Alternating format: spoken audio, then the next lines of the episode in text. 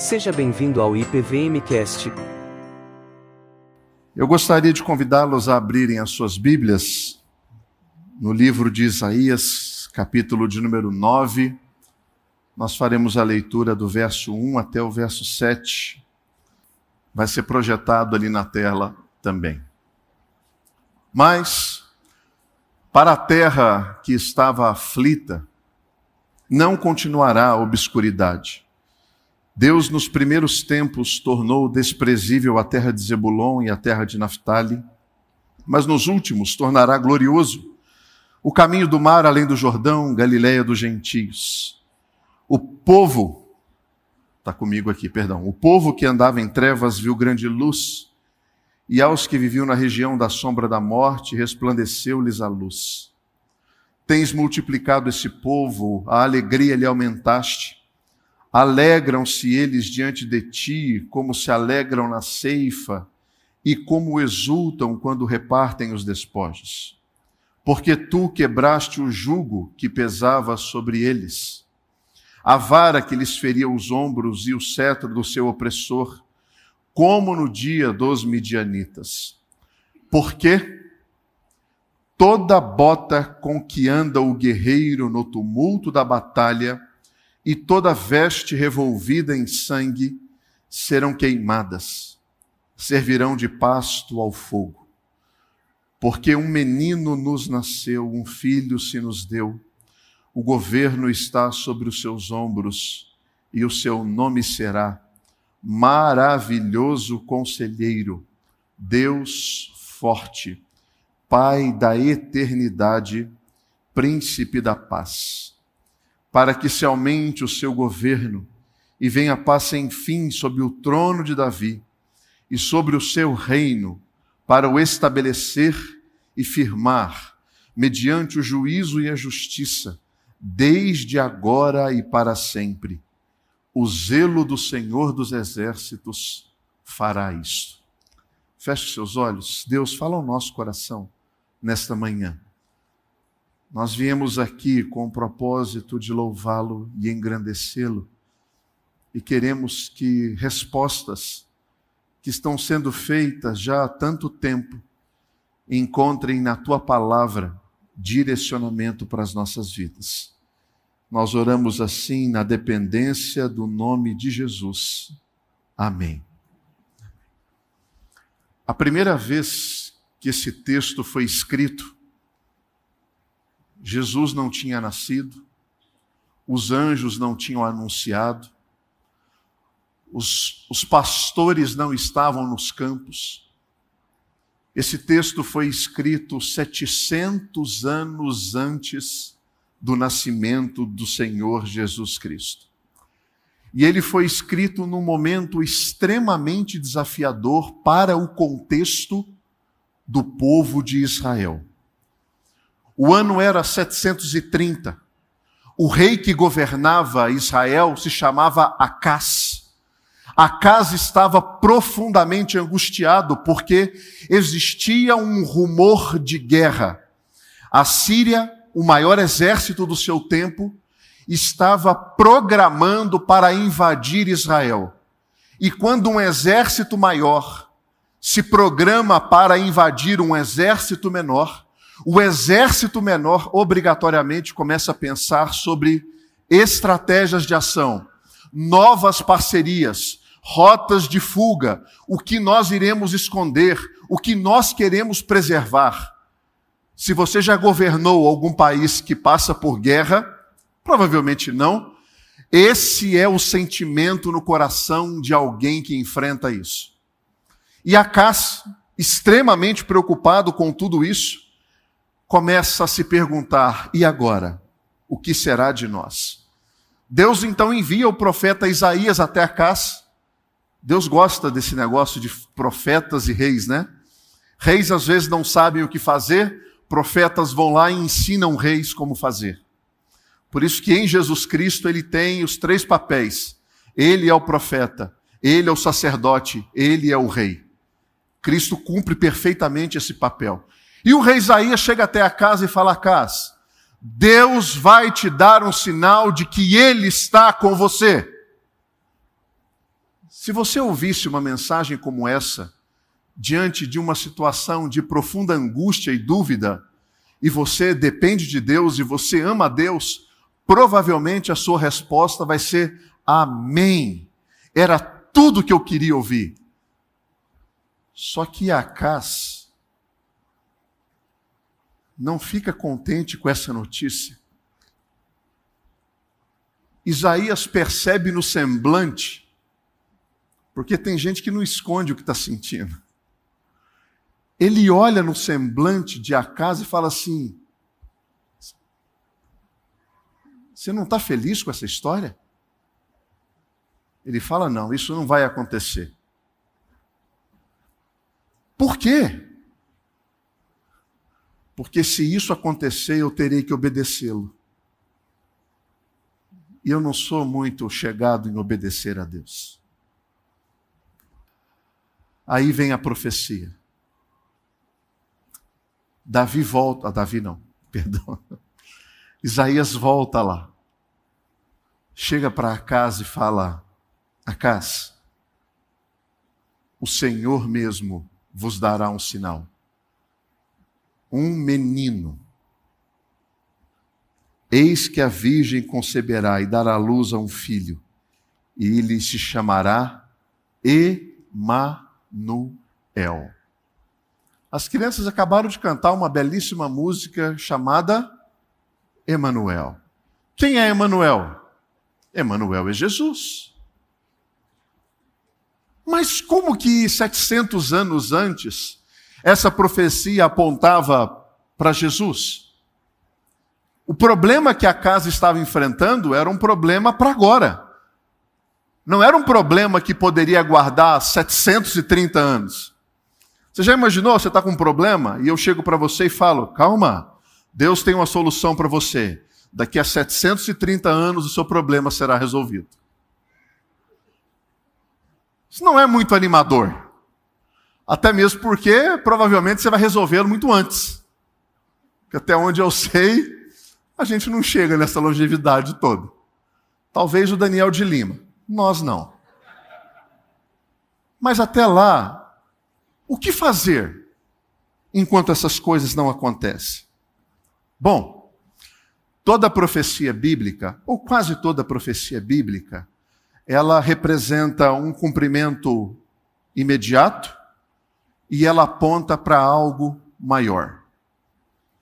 Mas naquele dia nasceu alguma criança notável? Nasceu. E Isaías capítulo 8 fala que uma criança iria nascer. E o nome dessa criança representaria o juízo de Deus sobre aquela nação.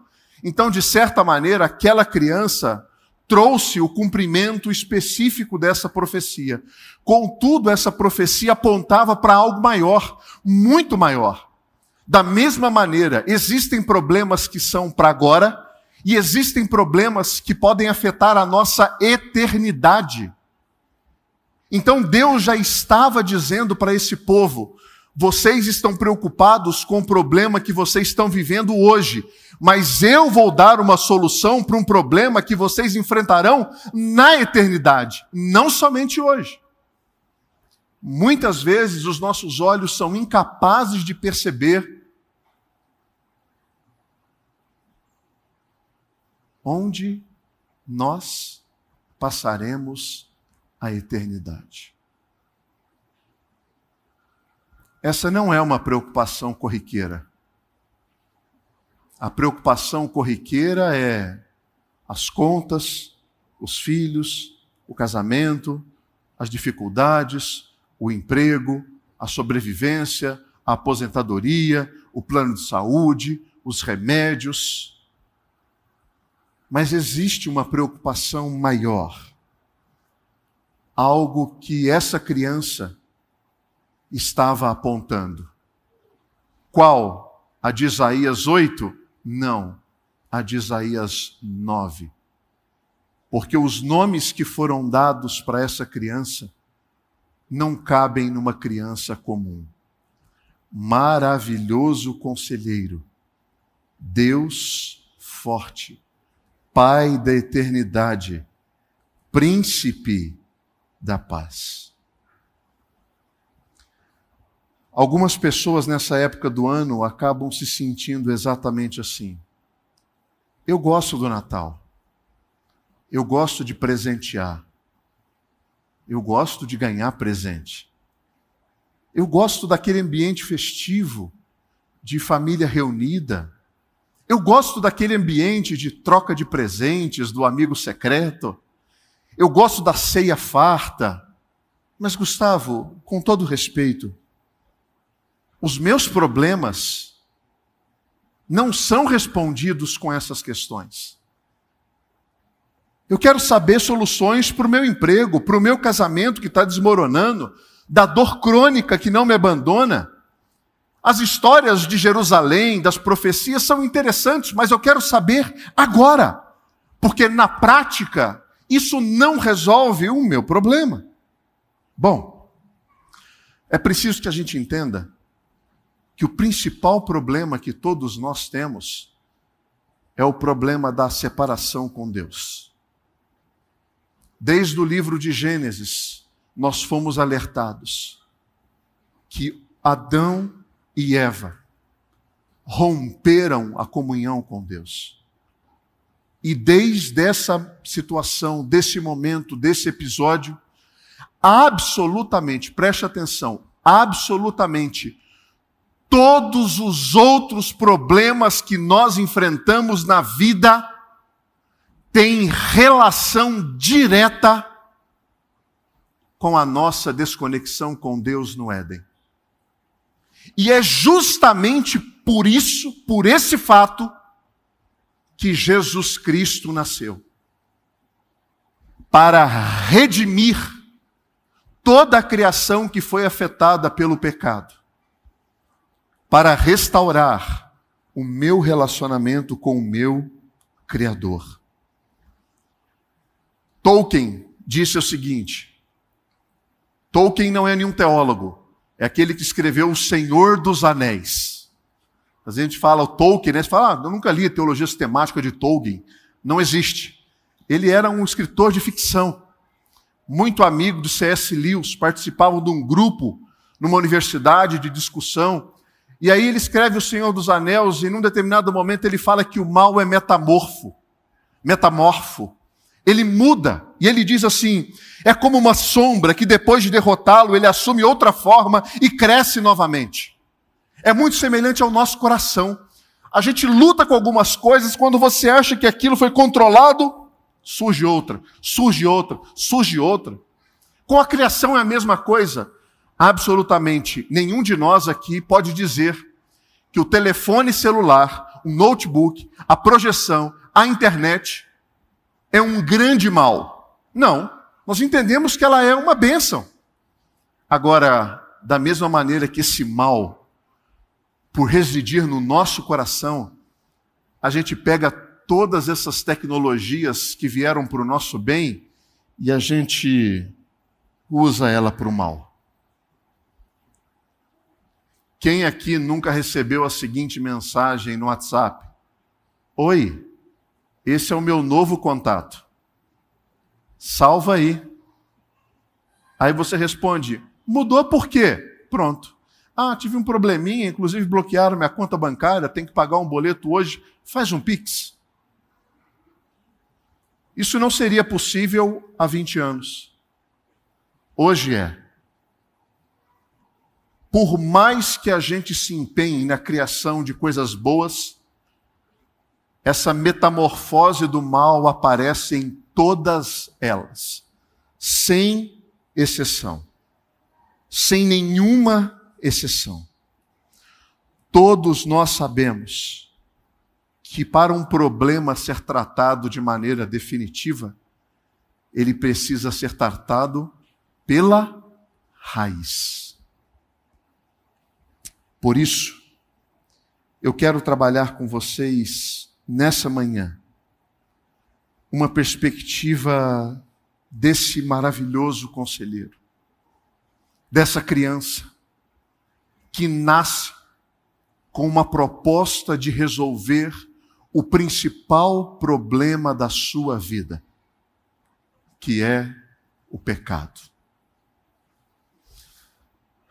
Se a gente utilizar essa expressão maravilhoso conselheiro e a gente fizer uma observação sobre a sua língua original, nós iremos perceber que a, a junção dessas duas palavras, maravilhoso e conselheiro, elas são dotadas de um poder muito grande. Primeiro, como que a palavra maravilhoso carrega o seu sentido mais incrível na língua hebraica?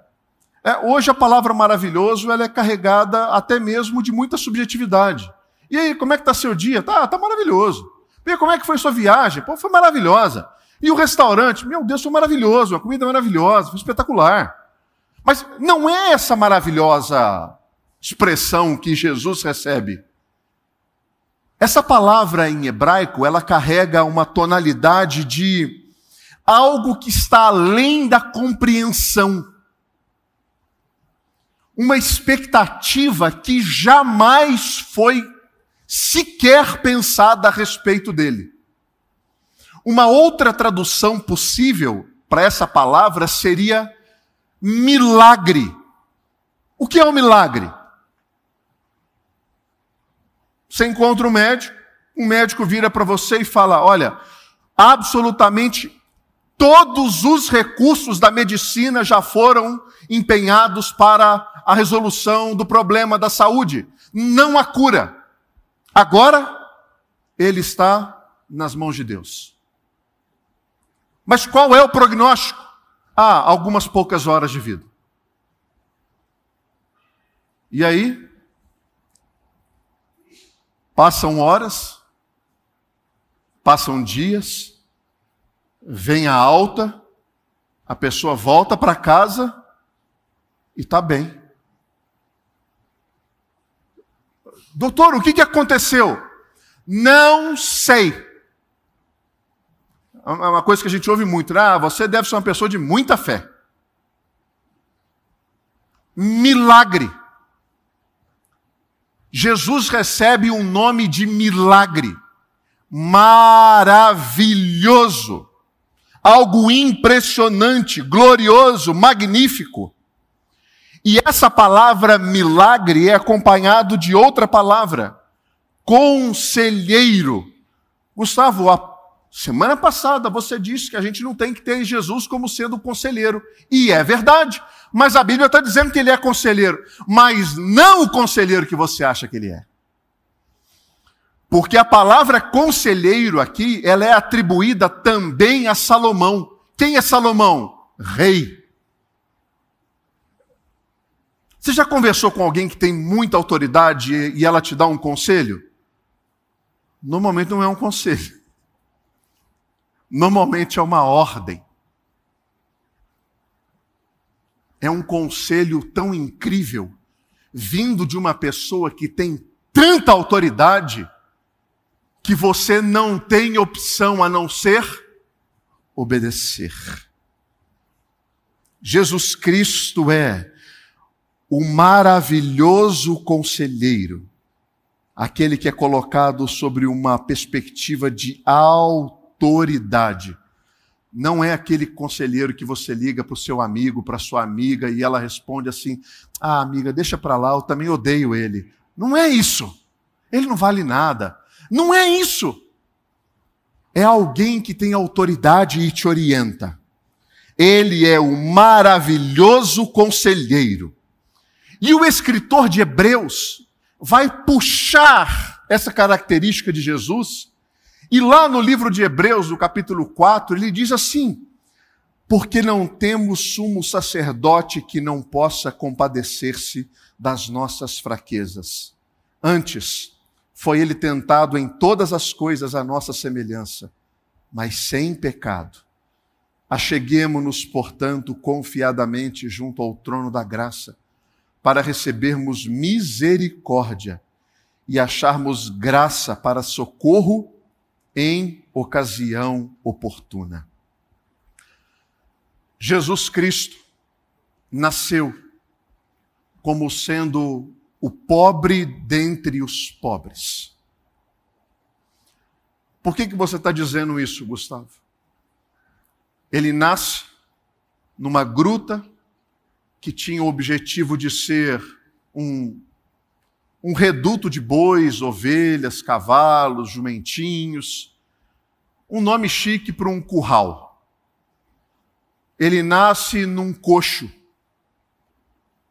Pastor, mas não tinha nenhum óleo essencial perfumando o ambiente? Não, não tinha. Nenhum. Nada. O cheiro ali provavelmente não eram de óleos essenciais, de outras coisas. Quando Jesus Cristo ele é apresentado no templo, a tradição bíblica orienta que os pais deveriam oferecer um cordeiro como sacrifício. Mas os seus pais ofereceram um pombinho, porque não tinham dinheiro, provavelmente, para oferecer o cordeiro. Essa é a marca de Cristo em todo o seu ministério.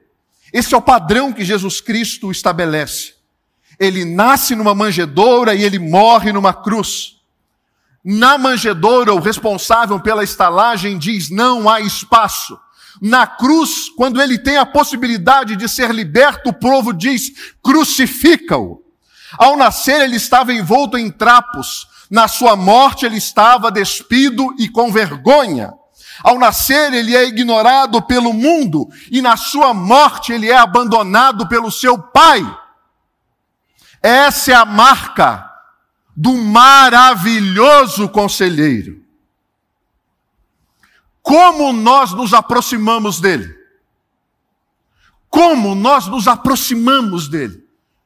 Porque Natal é anúncio de que o maravilhoso conselheiro nasceu. Como nós nos aproximamos dele? Rápidas sugestões para você. Rápidas. Seja totalmente honesto. Um princípio do aconselhamento bíblico é que quando você vai conversar com alguém, nós temos o desafio de fazer um bom diagnóstico. Porque normalmente as pessoas, quando nos procuram para compartilhar os seus problemas, elas não contam toda a história.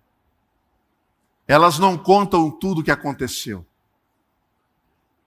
Elas sempre revelam aquilo que interessa. E o bom conselheiro precisa fazer perguntas para tentar descobrir o motivo que há por trás dessa exposição inicial. Por exemplo, um homem chega e diz: Pastor, eu estou extremamente exausto, eu estou muito cansado, eu tenho muita irritabilidade com a minha família, com os meus filhos, com a minha esposa. Na própria igreja eu não encontro tempo para poder servir. E depois de algumas perguntas específicas, o que, que fica claro? O que fica claro é que essa pessoa, ela é adicta, ela é viciada em trabalho, porque o trabalho proporciona para ela elogios sem medida, considerações que vão além da compreensão dela é, observações de conquistas, bens para a família, bens pessoais, bens para o seu próprio ego, e ela se sente profundamente realizada e ela não é capaz de abrir mão um minuto sequer desse seu vício que lhe traz tanto prazer. Mas a reclamação inicial é: estou cansado, estou irritado Você quer procurar um maravilhoso conselheiro? Seja honesto. Busque com honestidade. Não tem como nós tratarmos Jesus como nós fazemos quando vamos levar o nosso carro para lavar. Você chega no estabelecimento, pega a chave do carro e diz: Toma, Cuida do meu bebê, hein? Daqui a meia hora eu volto. E aí você sai faz as suas compras, vai no restaurante, e quando você volta para o estacionamento do shopping, o carro está um brinco, limpinho. Não tem como a gente tratar Jesus assim. É impossível. Quando Deus muda a sua vida, você precisa ser detalhista na sua conversa com Ele. Você tem que ser honesto com relação a Ele. Deus nunca vai mudar a sua vida sem que Ele mude você, sem que Ele mude a mim. Por isso, sejamos honestos.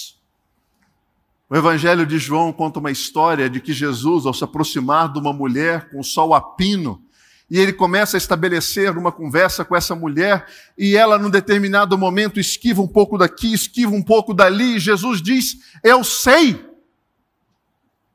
que você já foi casada com cinco maridos e atualmente está em adultério com outro. Eu sei. E ela diz: Vejo que você é um profeta. Seja honesto. Gustavo, mas se eu for honesto, esse maravilhoso conselheiro vai me rejeitar. Não vai. Não vai. Não existe pecado que você cometa que a cruz de Cristo não seja capaz de redimir. Por pior que seja o seu caráter, por pior que seja a sua conduta, Sempre o maravilhoso conselheiro vem atrás de nós e está disposto a nos ouvir. Segunda dica que eu dou para você. Queira ser curado. Queira isso, deseje isso. Em João, no capítulo 5, Jesus chega para um coxo que há 38 anos estava naquela condição e diz: você quer ser curado? É uma pergunta que o teólogo rebola para cá, rebola para lá e fala: Meu Deus, tem um tom de ironia, tem, não tem um tom de ironia? Jesus está sendo sarcástico, não está sendo sarcástico? Minha percepção, a pergunta de Jesus não é só sobre a cura, é se ele está disposto a fazer aquilo que é necessário para que ele seja curado. Porque logo em seguida, Jesus manda ele atravessar um canto da cidade, ir até um determinado lugar, para que ele seja curado. Jesus faz algumas coisas estranhas. Então você quer ser curado?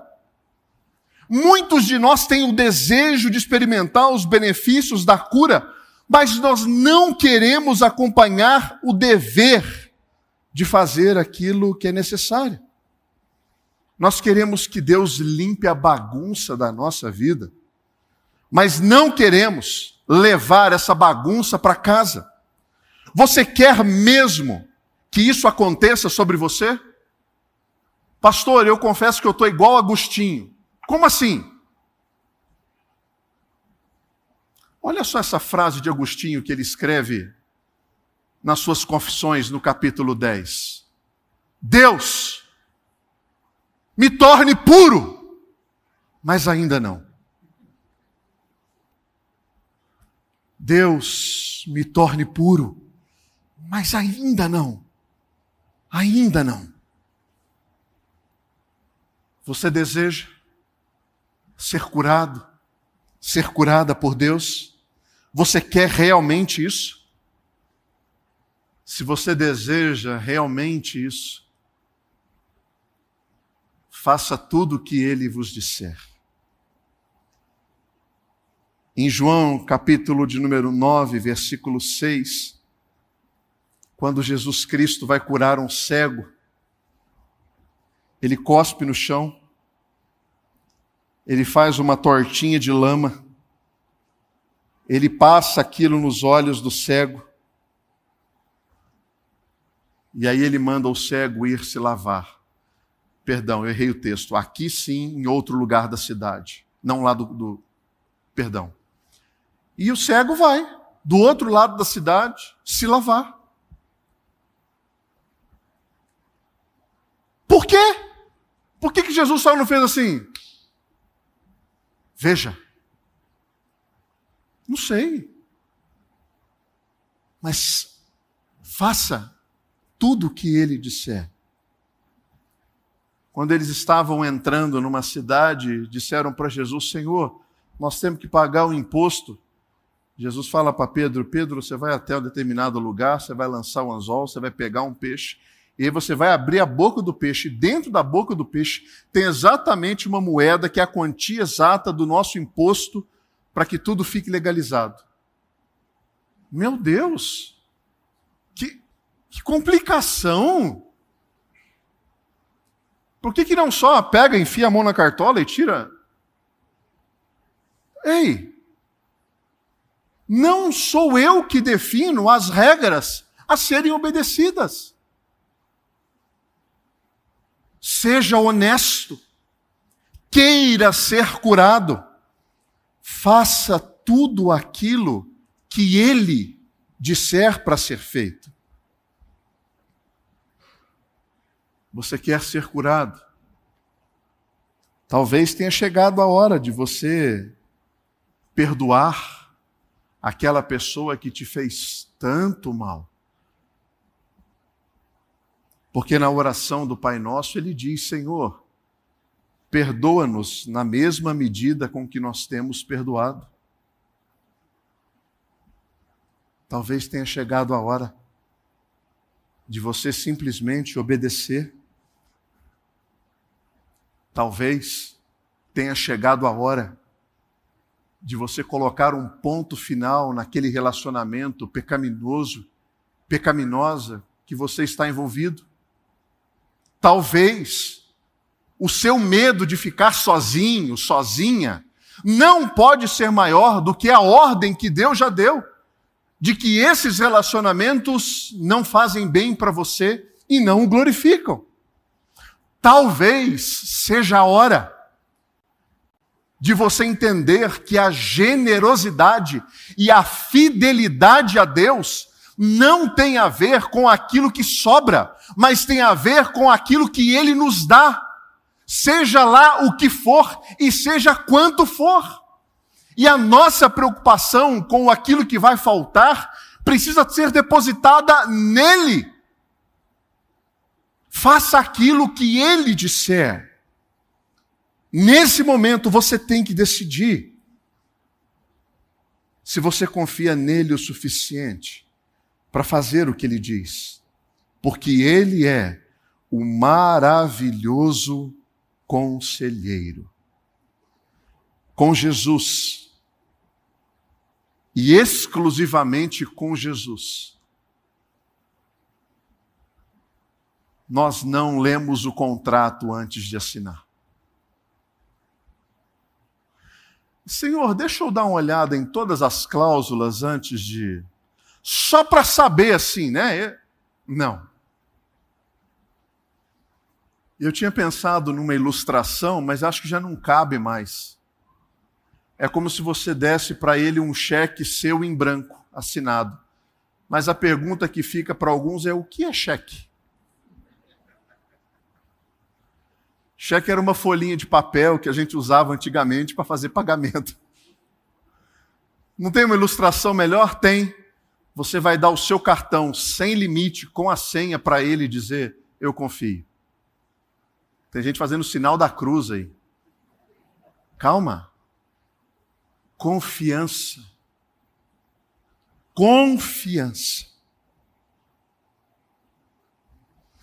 Você está pronto para renunciar às suas prerrogativas de escolha e dizer: Jesus, maravilhoso conselheiro, eu estou pronto para segui-lo em qualquer lugar.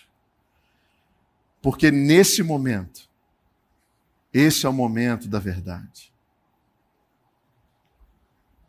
Tem uma outra história que um jovem muito rico. Deve ser um cara que fez uma startup, virou um unicórnio. E aí ele encontra com Jesus. E aí Jesus fala para ele assim: vende tudo que você tem e me segue. Ah. Não.